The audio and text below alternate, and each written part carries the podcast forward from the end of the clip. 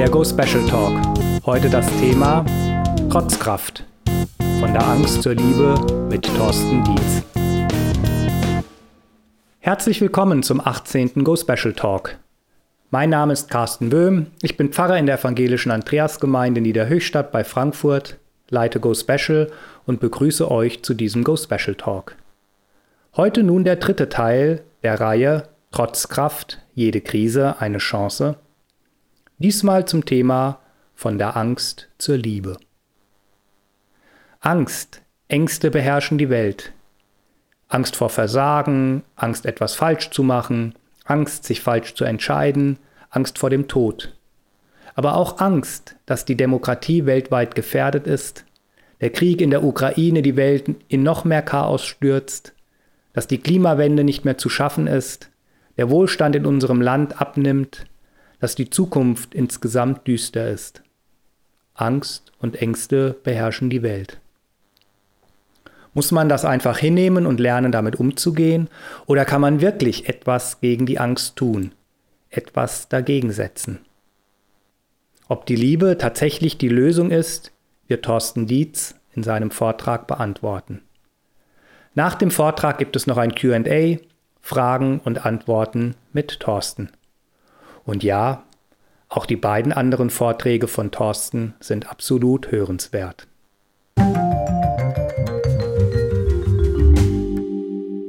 Man kennt ja den Spruch Sex sells. Und da ist sicher was dran, da kann man was machen. Aber ja, es, es gibt Sachen, die verkaufen viel besser. Äh, Angst sells. Man kann mit Angst ganz, ganz großartig Geschäfte machen. Man kann mit Angst Waren verkaufen, Träume verkaufen, Ideen verkaufen, Politik verkaufen. Man kann mit Angst wahnsinnig viel verkaufen. Angstkommunikation kennen wir gut.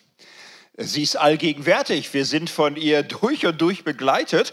Wir haben da gerade so eine Wahl hinter uns so, ja, aber was konnte man da für Ängste machen? Ne? So, so die einen im Grunde, es ging um alles, es ging um die letzten Tage der Menschheit, es ging darum, das Corona-Regime abzuwählen. So, das war klar, weil im, im, Oktober 2021 ist ja auch die Mehrheit der Menschheit bereits im Sterben oder tot oder so. Die ganzen Geimpften, die fallen ja jeden Moment alle um. So, und äh, letzte Chance, unsere Freiheit zu besorgen. Für andere war völlig klar, es geht um unsere Freiheit, aber es geht um die Freiheit, ob wir auch morgen noch rasen können auf der Autobahn oder ob wir in ein sozialistisches, spaßbefreites, ökofaschistisches Terrorsystem kommen wird, ein Nenni-Staat, keine Freiheit, kein Spaß, kein Abenteuer mehr, sondern nur noch vegane Wurst, zwangsweise. So. Oder ja, umgekehrt, nicht? Äh, die, die Welt steht am Abgrund, äh, sie brennt lichterloh und wir werden alle sterben, sehr bald, ganz schnell, wenn wir nicht äh, ganz schleunigst, zügig die totale Wendekehre und so weiter und so weiter und so weiter. Na, wir erholen uns ja noch von der Wahl, ich will jetzt da gar nicht tiefer einsteigen, aber so läuft es ähm, man kann heute keine Sendungen, Medien, Nachrichten mehr verkaufen, ohne ein bisschen Angstgefühl. Also eine Nachrichtensendung, die anfängt, äh, liebe ZuschauerInnen, beruhigen sich erstmal heute nur gute Nachrichten, alles wird gut. Ah ja, dann, dann muss man nicht weiter hören. Das ist dann eigentlich egal. Mit Angst kann man sehr, sehr viel an die Frau und an den Mann bringen. Unsere Sprache verrät uns. Ich, wie viele schöne Wörter für Angst hält das Deutsche vor? Da gibt es Angst und Furcht und Schrecken und Grauen und Zaudern, Gruseln, Scheu, Entsetzen, Beben, Terror, Phobie, Horror, Panik, Schüchternheit und Bestürzung, Todesfurcht, Schock und Schockstarre, Erschaudern, Zaghaftigkeit, Heidenangst und Gottesschrecken, Angst, Schweiß, Todesangst, der Hasenfuß, die Panikattacke, äh, Albtraum und Lampenfieber, Angstlust und Angstbeißer. Und ich könnte jetzt noch lange weitermachen, wäre auch ganz schön. Na, ich höre jetzt ganz schnell auf. Äh, die Sprache verrät uns. Wir sind angstbesessen, wir sind angstbegabt. Es ist äh, überall, es steckt tief in uns drin. Was ist Angst? Ein Gefühl, ein Gefühl einer bevorstehenden Bedrohung, Angst ist ein Bedrohtheitsgefühl bezogen auf ein künftiges Übel, das ernsthaft ist und irgendwie bald. Also man sitzt nicht äh, im Normalfall da und sagt, ich habe so Angst vor dem Tod. Wenn einem das gerade nicht nah ist, dann nicht. nicht? Aber so äh, in, in diesem Sinne nah und nicht trivial, dann berührt es uns. Und Angst, äh, wir verlieren unsere Selbstkontrolle. Angst äh, ergreift unseren Körper. Das ist echt gemein. Wir kriegen sie nicht im Gehirn eingesperrt. Angst kommt von Enge. Sie verändert unsere Atmung. Sie bringt ein Verklemmungsgefühl mit sich. Sie setzt uns unter Anspannung. Wenn es schlimmer wird, Herzklopfen, Schweißausbruch, Pulsbeschleunigung, Zusammenkrampfen, im schlimmsten Fall Atemnot, Hyperventilation, Fluchtimpulse oder Erstarren einfrieren, all das macht die Angst mit uns. Jetzt könnte man sagen, du lieber Himmel, sind wir eine Fehlkonstruktion? Warum haben wir da so eine scheußliche Begabung entwickelt? Das ist ja ganz, ganz grauenhaft. So, naja, alles gut, nicht? Also Angst ist äh, natürlich was ganz Fantastisches. Ich habe seit neuestem auch so ein Auto, wenn ich äh, rückwärts fahre, äh, dann macht das manchmal so piep, piep, piep, macht das so Geräusche. Und äh, im Grunde ist das äh, die Angst. Die Angst ist das innere piep, piep, piep. Die Angst ist ein Warnsignal des Organismus. Die Angst kennt meine Umgebung und sie macht piep, piep, piep. Gut, das macht halt auch manchmal bekloppt, das ist so. Und äh, es wird eine drohende Gefahr seelisch, leiblich vorweggenommen. Und der, der Zustand, in dem die Angst mich versetzt, ist eine, wo ich im Grunde auf Standby komme, von aus auf Standby. Standby für Flucht oder Zuschlagen. So, aber ich bin in irgendeiner Weise auf den Sprung gesetzt. Und ich möchte so ein Auto ja gar nicht mehr missen, ehrlich gesagt. Ist ja auch schön, man weiß immer genau, wie schlimm das Piepen schon ist. Es hat ja eine Schutzfunktion. Angst ist eine wunderbare Beigabe der Natur oder unseres Schöpfers so ein Ausdruck unseres Selbsterhaltungstriebs, für den wir sehr dankbar sein können. Und es könnte mit der Angst so richtig schön sein, weil man ein feines Leben hat und in Gefahrensituationen macht die Angst piep, piep, piep, piep, piep und ja, wir reagieren darauf. Also könnte alles gut sein, wenn wir nicht so miese Tricks entwickelt hätten, wie wir uns mit Angst manipulieren wie wir uns mit Angst äh, gefügig machen, geschmeidig machen, wie wir Menschen an unsichtbaren Fäden ziehen können. So, das, das äh, ja, macht die Angst auch zu so einer miesen Sache, weil sie uns korrupt macht, bestechlich, verführbar.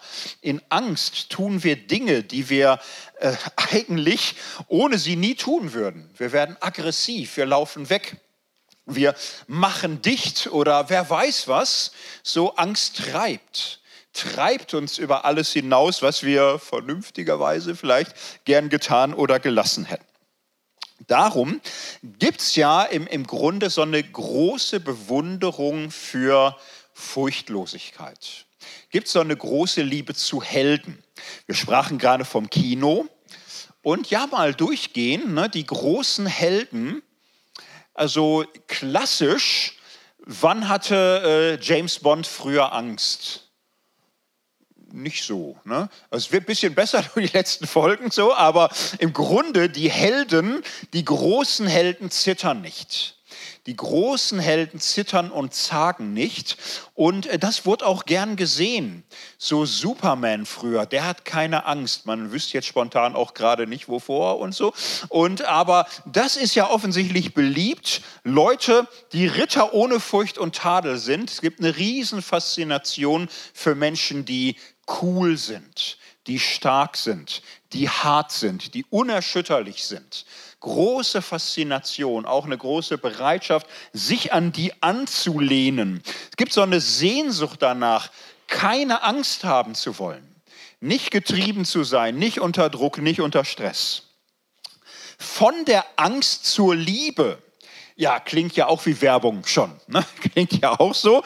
So mit dem Versprechen, ihr habt Angst, ja, jetzt kommt mal hierher. So, schöner Abend, was von Gott, was mit Kirche, man ahnt es und so. Ist der Glaube vielleicht auch etwas, was sich super verkaufen lässt? So mit der Botschaft, in der Welt habt ihr Angst. Aber kommt zu Gott, und wir saugen dieses ekelhafte Gefühl aus euch raus. Ist das nicht eine schöne Idee? Nie wieder Angst haben und man kennt es vielleicht so von Callcentern, wird ja auch immer gefragt, Herr Dietz, nie wieder Angst. Wie klingt das für Sie? Ist das nicht ganz großartig? So, und wenn man das aber zu oft gehört hat, merkt man es so ein bisschen. Ich habe heute nicht die Botschaft ähm, von der Liebe zur Angst in dem Sinne, Jetzt kommt das ultimative Rezept, wie man Angst auslöscht. Also man kann jetzt einer kleinen inneren Enttäuschung kurz Raum geben, wenn man so die Idee hatte. Jetzt kommt der ultimative Trick. 20 Minuten noch reden und danach habe ich die sieben Schritte der Angstlöschung. So dieser Virus, den ich mir irgendwie mal gefangen habe, da kommt jetzt der Antivirus und wenn ich das jetzt mache, die sieben Schritte, dann habe ich nie wieder dieses Pling, Pling, Pling auf meinem Bildschirm, dann bin ich angstbefreit. Wäre schön, aber ich sage jetzt mal ganz kühn, ich habe da was Besseres mitgebracht. Ja, ob ich jetzt liefern kann, ich versuch's. So, es gibt, wenn man die Bibel aufschlägt, wenn man sich diesen Jesus anschaut, wenn man sich andere Glaubensleute anschaut, zunächst mal eine Überraschung. So viele Geschichten werben ja immer im Grunde ganz stark mit Helden, die echt sehr furchtbefreit sind. Der Held ist tapfer. In der alten Welt ist männlich und mutig dasselbe Wort. So, und die heldenhaften Männer, so, das sind mutige, mutige Männer, tapfere Männer, coole Männer, starke Männer. Und das fand man super. Ne? Und man fand in der alten Welt auch so, so Philosophen super. Die haben Werbung gemacht für ihre Philosophie. Und wenn man sie fragte, was kann deine Philosophie, sagten die, ohne Angst in den Tod gehen. Und da sagten viele, ja, das ist ein Angebot. Hm, wie, wie, wie sind die weiteren Kosten? So, wenn man mit dieser Erwartung in die Bibel reinschaut, da sind ganz schöne Schisshasen drin, wenn man ehrlich ist. Also da gibt es viele, viele, die in richtig schwere Krisensituationen kommen. Jetzt will ich das gar nicht durchgehen, alles im Detail. Das Schlimmste ist ja, so von einer bestimmten Erwartung her, selbst Jesus. So, der ist mutig, ne? das würden viele sagen. Also der, der sagt mal Dinge, wo Menschen auch ganz schön äh, angefressen sind. So, Jesus äh, hat nicht von morgens bis abends gelitten unter äh, Harmonieabhängigkeit oder so. Ne? Der, der konnte schon auch mal Leute pieksen und ärgern und so. Der war nicht harmoniesüchtig. Also eigentlich würde man sagen, war er mutig. So eigentlich schon. So, aber dann gibt es auch die Geschichte, so wo er nicht mehr getragen wird von den Wellen und Wogen der Begeisterung. Im Grunde müsste man ja sagen, also es, es kommt der Punkt, die erste schwere Krise die erste große Krise. So, es, es ist im Grunde die Situation Jerusalem. Er kriegt mit überall Verschwörungen, überall Pläne. Die Jünger werden nervös, die Jünger werden auch so ein bisschen ängstlich und, und so. Und, und Jesus selbst nimmt ein paar Leute mit an die Seite und sagt, ich muss dringend beten, kommt ihr mit? Und die sagen, ja, komme ich mit und, und so. Ah, irgendwie sind die schläfrig, ganz komisch und so. Und Jesus betet und betet und betet. Und dann wird das beschrieben dass er richtig sich auf den Boden wirft und Gott anfleht, lass diesen Kelch an mir vorübergehen. Und es wird da nicht gesagt, und Jesus betete sehr cool und sehr gelassen und er stand auf und er strahlte eine Selbstsicherheit aus, dass wir uns alle erstmal hingesetzt haben vor Geflashtheit. Nein, es, es steht da, die Schweißtropfen fielen auf den Boden wie Blutstropfen. So, und jetzt, es war Nacht, also es steht da nicht und es war 40 Grad und Jesus schwitzte vor Hitze. So, es ist eine Angstreaktion. Es heißt, er fing an zu zittern und zu zagen. So, er fing an, sich zu fürchten, so dass ihm der Schweiß vom Gesicht troff. Und es wird nicht mal verheimlicht. Es hätte ja sein können, dass die Jünger irgendwie sagen, Jesus, fantastisch, für uns gestorben, auferstanden, der Lebendige, unser Herr. Aber wisst ihr noch, die eine Nacht, da hat er Angst gehabt. Ja, aber das Geilste ist ja, wissen nur wir drei, muss keiner wissen. Hätten die ja sagen können, ne? war ja keiner dabei. Hätten sie ja sagen können, ne? Also wir drei wissen es, da hat er echt einen schwachen Moment gehabt. Aber lassen wir mal. Da sind wir doch nicht so bekloppt, dass da irgend so ein Markus oder Lukas das auch noch erfährt. Naja, schreiben die das noch? Nö, wir, wir lassen uns unseren Helden Jesus nicht kaputt machen. Nee, also es muss ja aus dem innersten Kreis rausgestochen worden sein, dass Jesus an dieser letzten Nacht zitternd und zagend auf den Boden lag und äh, schwitzte vor Angst. Das war den Jüngern nicht peinlich. Und ähm, es ist im Grunde etwas, was sich dann durchzieht. Äh, ja, Glaubensmenschen kennen und spüren Angst. Und Paulus, der Hauptautor des Neuen Testaments, der große Rambock der Christentumsverkündigung, der Brecher, der, der eigentliche Fels, der wow, mit äh, seiner äh, Superenergie ein Kontinent nach dem anderen am liebsten erobern würde, auch der kennt das. Und er schreibt es. Er schreibt es im Korintherbrief, wo er sagt, wir haben diesen Schatz in irdenen Gefäßen, auf das die überschwängliche Kraft von Gott sei und nicht von uns. Und man merkt dann bald, hoppla, der meint ja sich selbst. So, er sieht sich als zerbrechliches Gefäß und sagt dann, wir sind von allen Seiten bedrängt und ängstigen uns nicht. Dann fährt er fort, uns ist bange.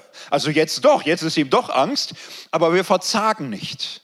Wir leiden Verfolgung, aber wir werden nicht verlassen. Wir werden unterdrückt, aber wir kommen nicht um. Wir tragen alle Zeit das Sterben Jesu an unserem Leibe. So, Paulus schreibt hier von seiner äh, Not, von seiner Angst, von seiner ähm, Verfolgung, von all dem Druck, dem er spürt. Er kann fortfahren und sagen, wir waren in Asia mal über die Maßen beschwert, über unsere Kräfte, sodass wir am Leben verzagten. So hätte ich ja sagen können, wir waren total unter Druck, aber wir haben Stand gehalten. Seht ihr, ich schreibe ja immer noch. Nein, er, er schreibt, wir waren total beschwert über unsere Kraft hinaus. Wir haben aufgegeben. Wir haben innerlich gesagt, wir können nicht mehr. So, er fährt fort, wir dachten bei uns selbst zum Tode verurteilt zu sein. So, das geschah aber, damit wir unser Vertrauen nicht auf uns selbst setzten, sondern auf Gott, der die Toten auferweckt, der uns aus solcher Todesnot errettet hat. Zur christlichen Existenz gehört nicht das Versprechen, ohne Angst leben zu dürfen. Zum christlichen Glauben gehört die Verheißung, mit Angst leben zu können. Und das ist jetzt nicht banal. Das ist nicht so, dass man sagt, oh, ich kann auch mit Angst leben. Das kann ich ja auch. Hm, das, das fällt uns schon schwer. So, es gibt manchmal so Umfragen, was sind die größten Ängste der Deutschen? Ich weiß nicht, wer das so kennt. So, das ist, äh, finde ich, eine der überflüssigsten Umfragen, die es so gibt weil wenn man hört, die größten Ängste der Deutschen, fragt man sich, oh, hatten die da tiefe Gespräche, so Deep Talk, stundenlang, wo ganz am Ende, kurz vor Mitternacht, jemand sagt, na, wenn ich ehrlich bin, meine größte Angst, ich traue es mich kaum zu sagen, ich brauche all meinen Mut, das überhaupt nur zu sagen. Nee, also um sowas geht es da gar nicht. Jetzt aktuell Platz 1 ist, oh, die größte Angst der Deutschen, es könnte zu Steuererhöhungen kommen infolge der Corona-Politik und der Verschuldung.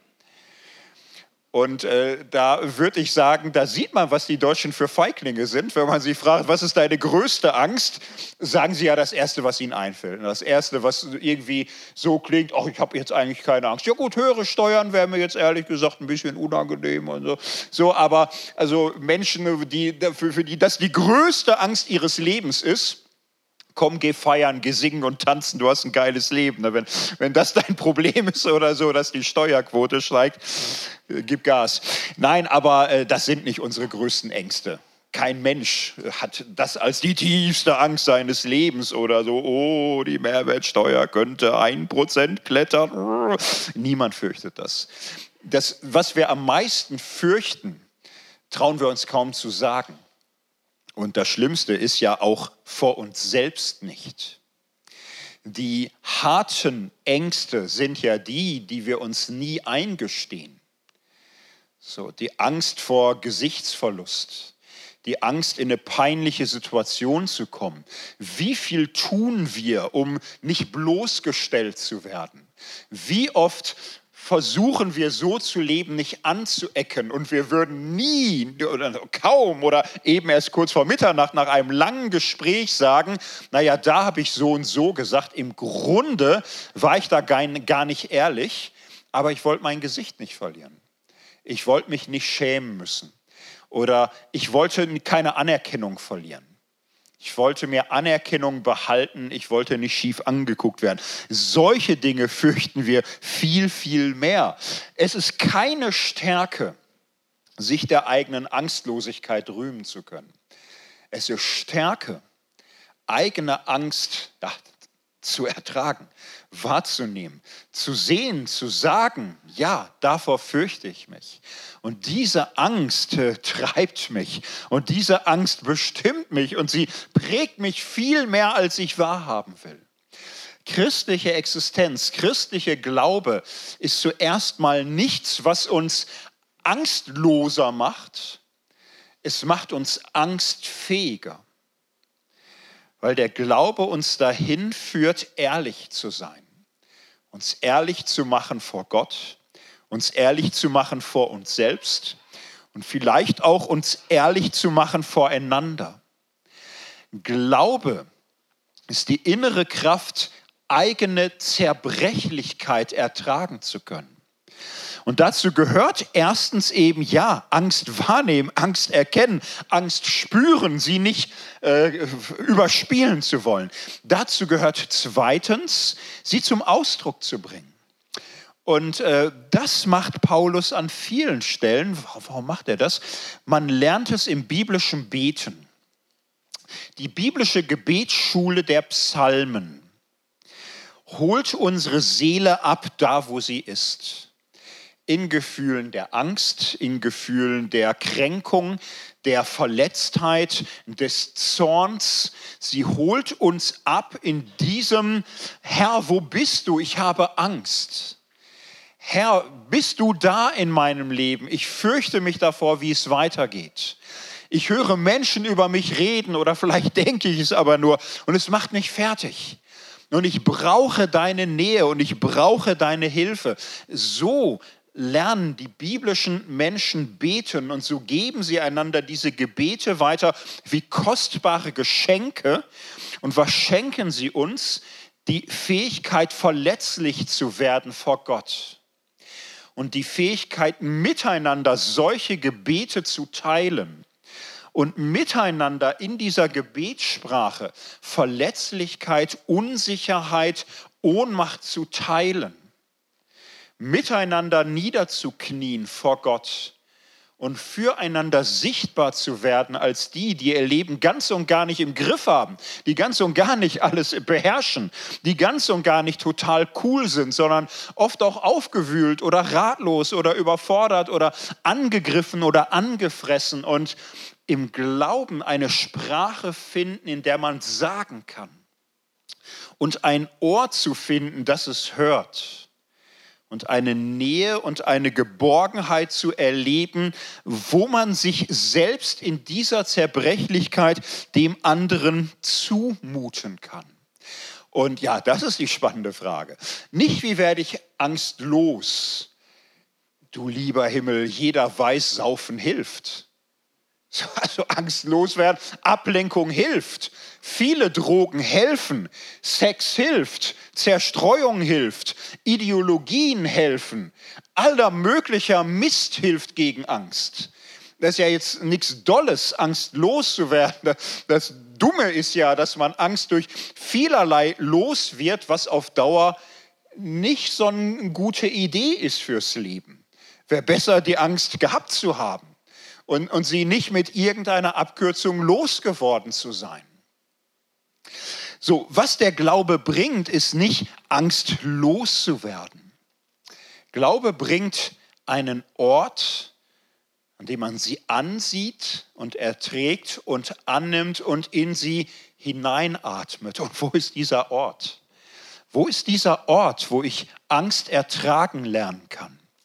Was macht Angst so unerträglich? In der Angst, ja, verliere ich meinen festen Stand. Die Psalmen beschreiben das so bildhaft.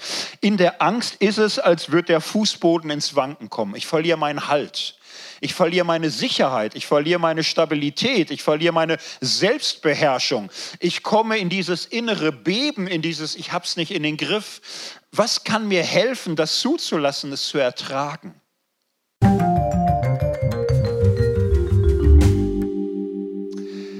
Eine Geborgenheit, ein Halt, dem ich zutraue, noch dann mich zu umgeben, wenn alles wankt und bebt, ich auch. So, und das ist der Punkt, wo wir ja, zu dem kommen, was der Titel verspricht. Liebe ist ein solcher Ort. Und das ist, was Paulus gefunden hat. Liebe.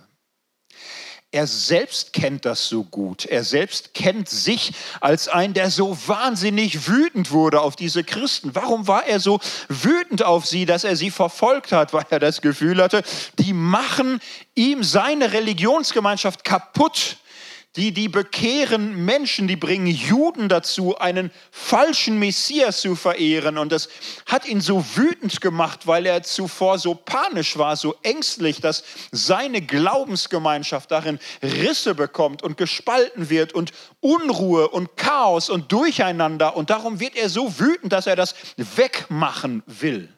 So dieser ganze Wut und Aggressivität und Todmachen wollen ist ja oft voller Angst, ganz, ganz oft. So, und was er findet, ist eine Liebe, die stärker ist als diese Angst. Denn, naja, als Paulus diesem Jesus begegnen, also leicht extrem ist es schon.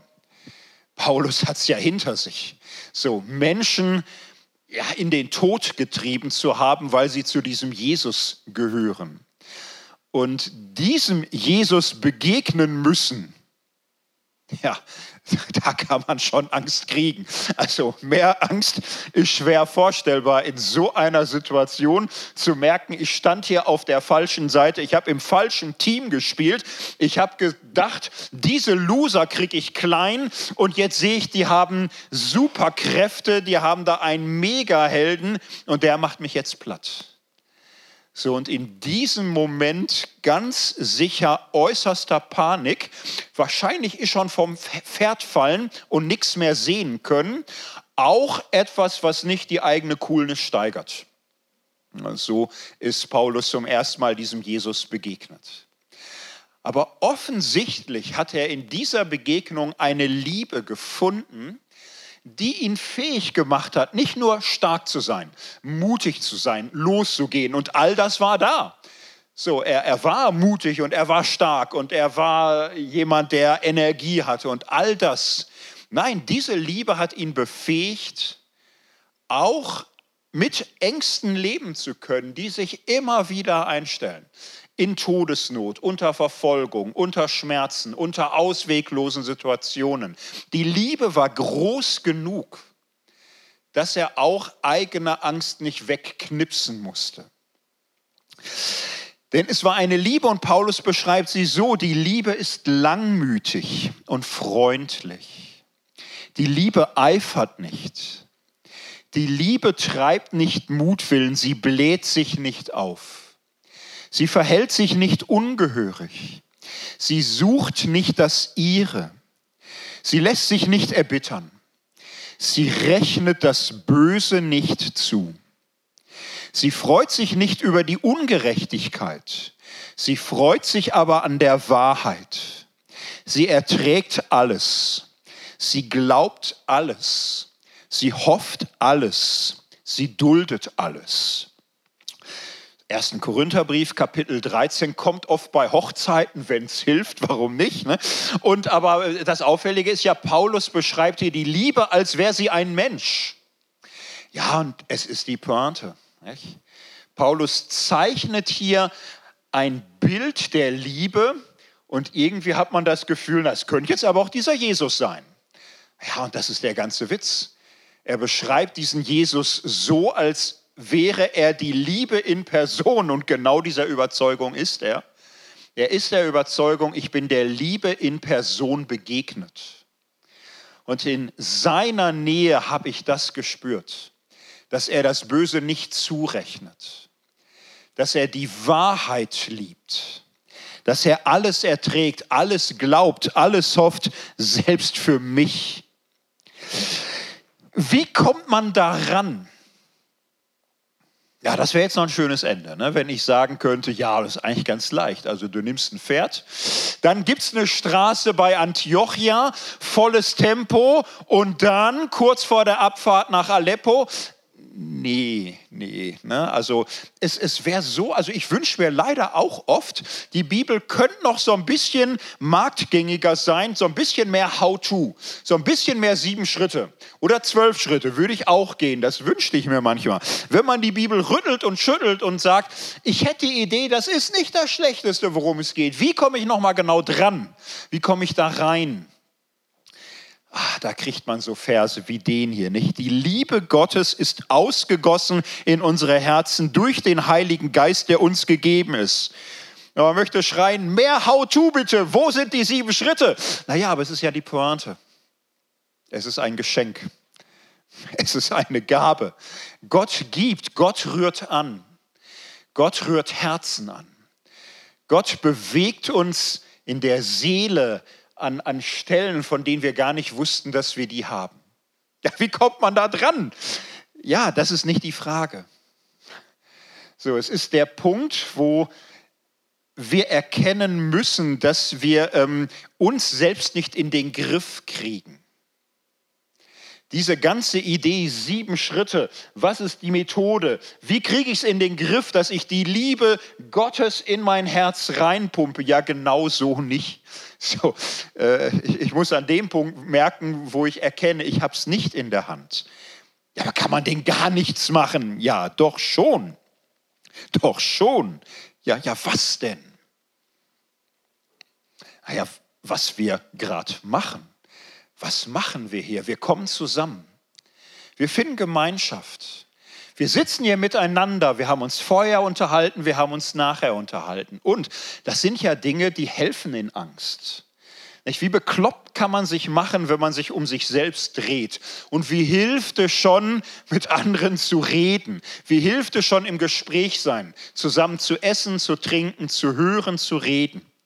So, und was wir hier machen, ist, wir machen das und wir hören von Gott und wir reden von Jesus. Und wir öffnen uns über unsere horizontale Gemeinschaft hinaus für die große Vertikale des Lebens, für die große Senkrechte und tun das, was gut tut. Hören und reden, Gemeinschaft suchen und offen sein dafür, dass es uns anspricht.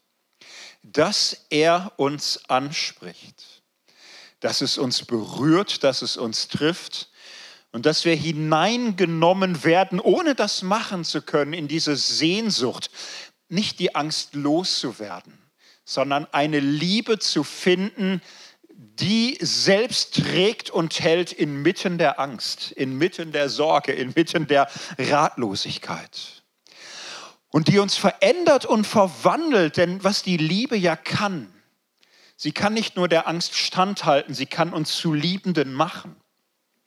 Denn wir haben die Worte gerade gehört von über Jesus gesagt. Naja, hören wir es jetzt mal über uns. Ist auch ein Bild von uns. Die Liebe ist langmütig und freundlich. Die Liebe eifert nicht, die Liebe treibt nicht Mutwillen, sie bläht sich nicht auf. Sie verhält sich nicht ungehörig. Sie sucht nicht das Ihre, sie lässt sich nicht erbittern, sie rechnet das Böse nicht zu. Sie freut sich nicht über die Ungerechtigkeit, sie freut sich aber an der Wahrheit. Sie erträgt alles, sie glaubt alles, sie hofft alles, sie duldet alles. So können wir sein. So dürfen wir sein. So darfst du sein. So darfst du werden. Diesen Mantel hält Gott uns hin, da hineinzuwachsen. Und was passiert mit uns, wenn wir Liebende werden? Eigene Angst wird unwichtiger, weil wir suchen nicht das unsere. Eigene Angst tritt zurück, weil es uns um den anderen geht. Ja, und wir kriegen neue Ängste, wir machen uns Sorgen um andere. Wir, wir machen uns einen Kopf, wir machen uns Gedanken, aber es ist nicht mehr schlimm, weil dass wir Angst um andere haben, ist Zeichen dieser Liebe. Und Liebe trägt und Liebe erfüllt. Liebe ist Trotzkraft. Lieben ist ein Ja sagen, weil Liebe ein Bejaht sagen ist. Liebe ist ein Begleiten, weil ich begleitet bin. Liebe ist gesegnet sein und darum segnen können. Das ist die Liebe. Und das ist diese Jesus-Geschichte, die Jesus-Geschichte und die Liebesgeschichte. Dass das eins ist, ist die große Entdeckung im Neuen Testament und ist die große Entdeckung meines Lebens. Liebe ist die große Trotzkraft im Leben, die Menschen empfinden können. Und das nimmt nicht alle Angst, aber lehrt mit Angst fröhlich zu leben.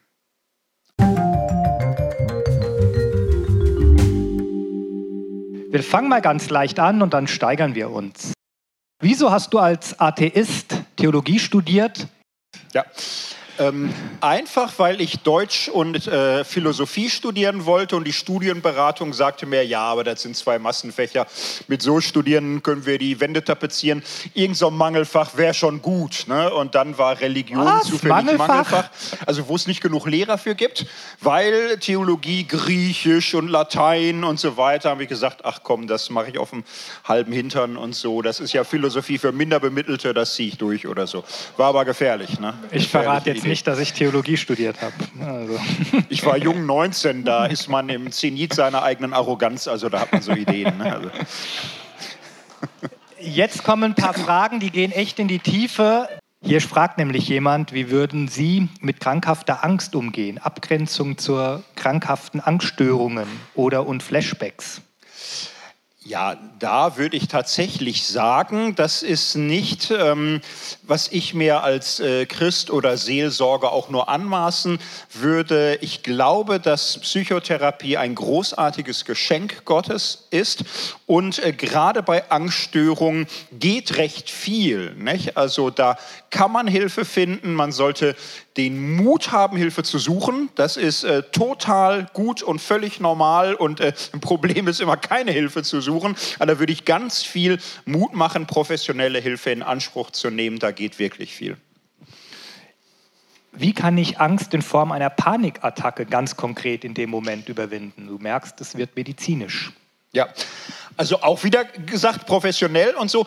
Ähm, das Problem bei Panikattacken ist ja, die können sich ja an unterschiedlichen Dingen festmachen, ähm, das Vermeidungsverhalten, das man entwickelt, dass man eben immer mehr dann, was weiß ich, äh, Menschenansammlungen meidet, enge Räume meidet, große Plätze meidet. Und das ist ein großes Problem. Und der Weg bei diesen Dingen ist in der Regel hinein in einem sich aussetzen dessen, was Angst macht, Exposition sagt man dann, so aber begleitet, vorbereitet, so dass man lernt durch Atemübungen, durch allerlei einen Zustand der inneren Ruhe, der Stabilität zu haben und sich dem aussetzt, was Angst macht.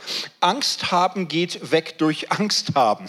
Durch die Erfahrung, irgendwann kann die Angst auch nicht mehr, dann wird ihr langweilig und dann geht sie. Und äh, siehe da, man lebt oft noch, also fast immer ehrlich gesagt. Nicht?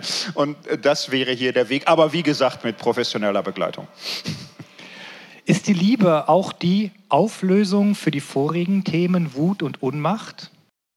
die Liebe ist immer die Lösung für alles. Und jetzt ist Liebe äh, wie das Licht. Nicht? Das Licht kann äh, sich selbst in den Glanz unterschiedlichster Farben zerlegen. Nicht? Liebe kann eben auch erscheinen als Barmherzigkeit, Liebe kann erscheinen als Trost, Liebe kann Mut stiften. Liebe ist natürlich das, äh, was äh, aus der Wut wird, wenn sie durch äh, die Liebe äh, gegangen ist, nämlich Sanftmut. Also in der Tat, Liebe ist die tiefste Macht des Universums, weil Gott Liebe ist aber eben die Vielfalt ihrer Erscheinungsweisen nach und nach zu entdecken und zu erkunden, das ist ja gerade das Wunderbare an dieser bunten Welt. Vielen Dank. Können wir nur lieben, wenn wir die Angst zulassen?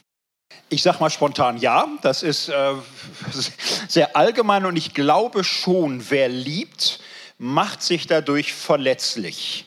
Wer ähm, im, im Grunde sagt, was muss ich tun, um keine Angst zu haben, muss man leider sagen, werde lieblos, zynisch, hart und binde dein Herz an nichts, dann kann dich nichts berühren ist halt ein scheiß Leben. Ne? Also da würde ich lieber sagen, nicht, äh, öffne dich für die Liebe, aber es, es, hat einen Preis, die Angst. Aber die Liebe wird dir helfen, das äh, zu überleben. Angst verkauft gut, hast du gesagt. Verkauft sich das Christentum nicht auch durch Angst? Stichwort Hölle, Zorn Gottes etc. Wie passt das zu, von der Angst zur Liebe? Ja, das passt da leider sehr gut zu, denn in der Tat hat man äh, das Christentum sehr vielfältig mit Angst verkauft. Und das, darin sehe ich eine große Perversion des christlichen Glaubens, dass man meinte, den Menschen ordentlich Angst machen zu müssen, damit sie schneller alles schlucken, was man ihnen vorsetzt.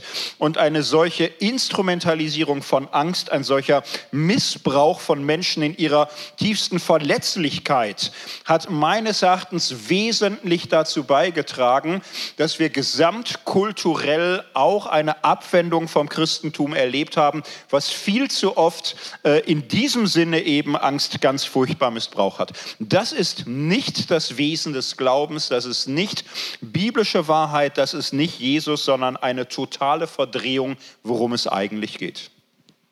Da im Anschluss diese Frage, warum fällt es den Menschen so schwer, an die bedingungslose Liebe bzw. den bedingungslos liebenden Gott zu glauben? Das ist eine tragische Sache und das hat mit dem zu tun, was wir Sünde nennen, würde ich tatsächlich sagen. So, das ist diese innere Bewegung, die schon sehr tief sitzt. Ich sage mal, dass diese natürliche Selbsterhaltung und Selbstbezüglichkeit, die zum Geschöpfsein gehört, diese extra Drehung um sich selbst macht und äh, glaubt von der eigenen Selbstbestimmung und Selbstbehauptung das Wesentliche erwarten zu können. So, also dieser innere Dreh der Sünde noch einmal um sich selbst, dieses sich abschließen und abwenden vom Nächsten, vom Leben und von Gott, ist das, was das Leben vergiftet.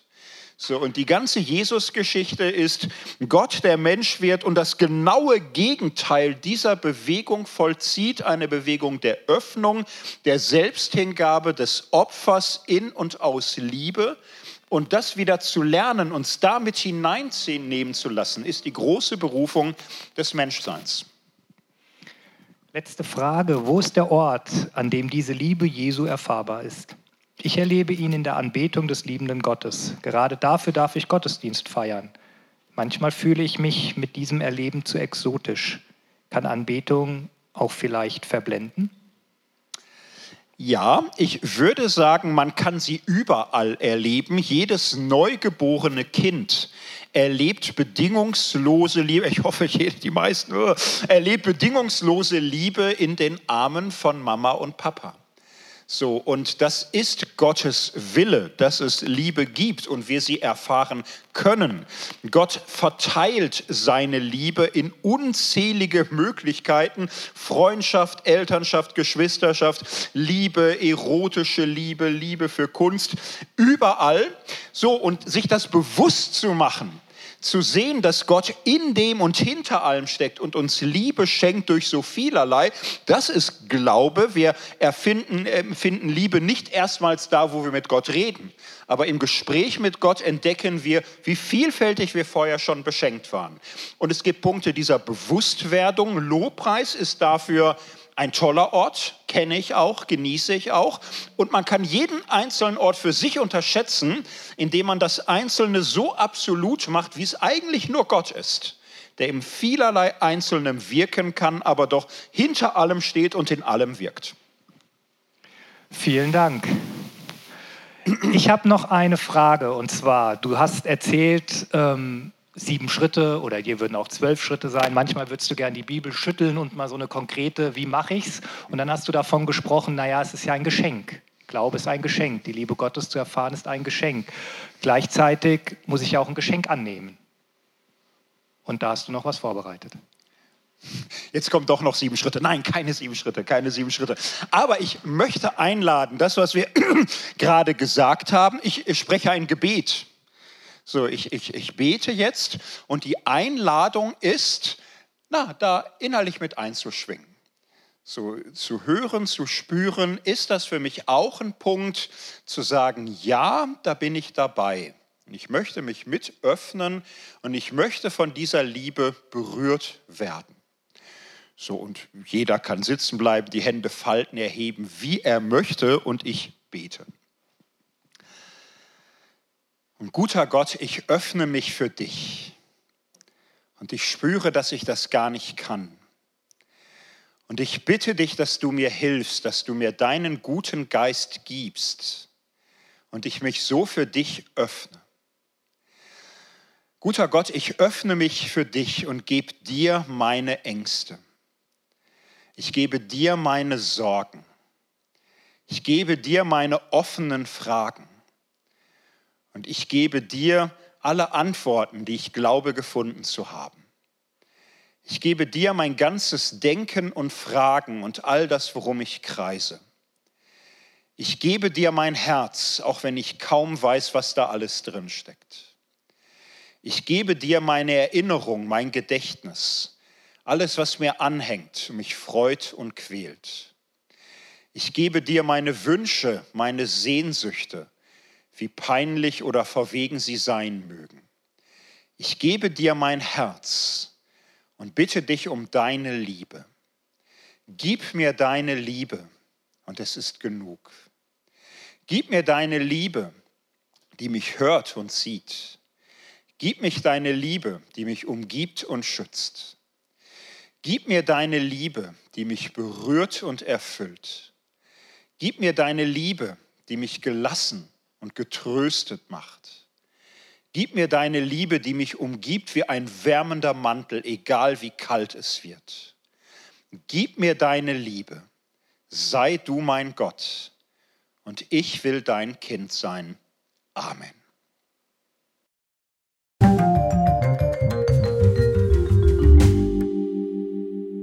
Der Go Special Talk ist leider sehr männerlastig was nicht nur an meiner Person liegt, sondern auch an den überwiegend männlichen Gästen. Umso mehr freue ich mich, dass beim nächsten Talk eine interessante Frau Rede und Antwort steht. Eine Frau, die drei Leben hat, dem Tod von der Schippe gesprungen ist und darüber erzählt. Meine drei Leben mit Christiane Grabe. Ab Dezember bei allen Podcast-Anbietern. Bis dahin, passt auf euch auf. Herzlichst, euer Carsten.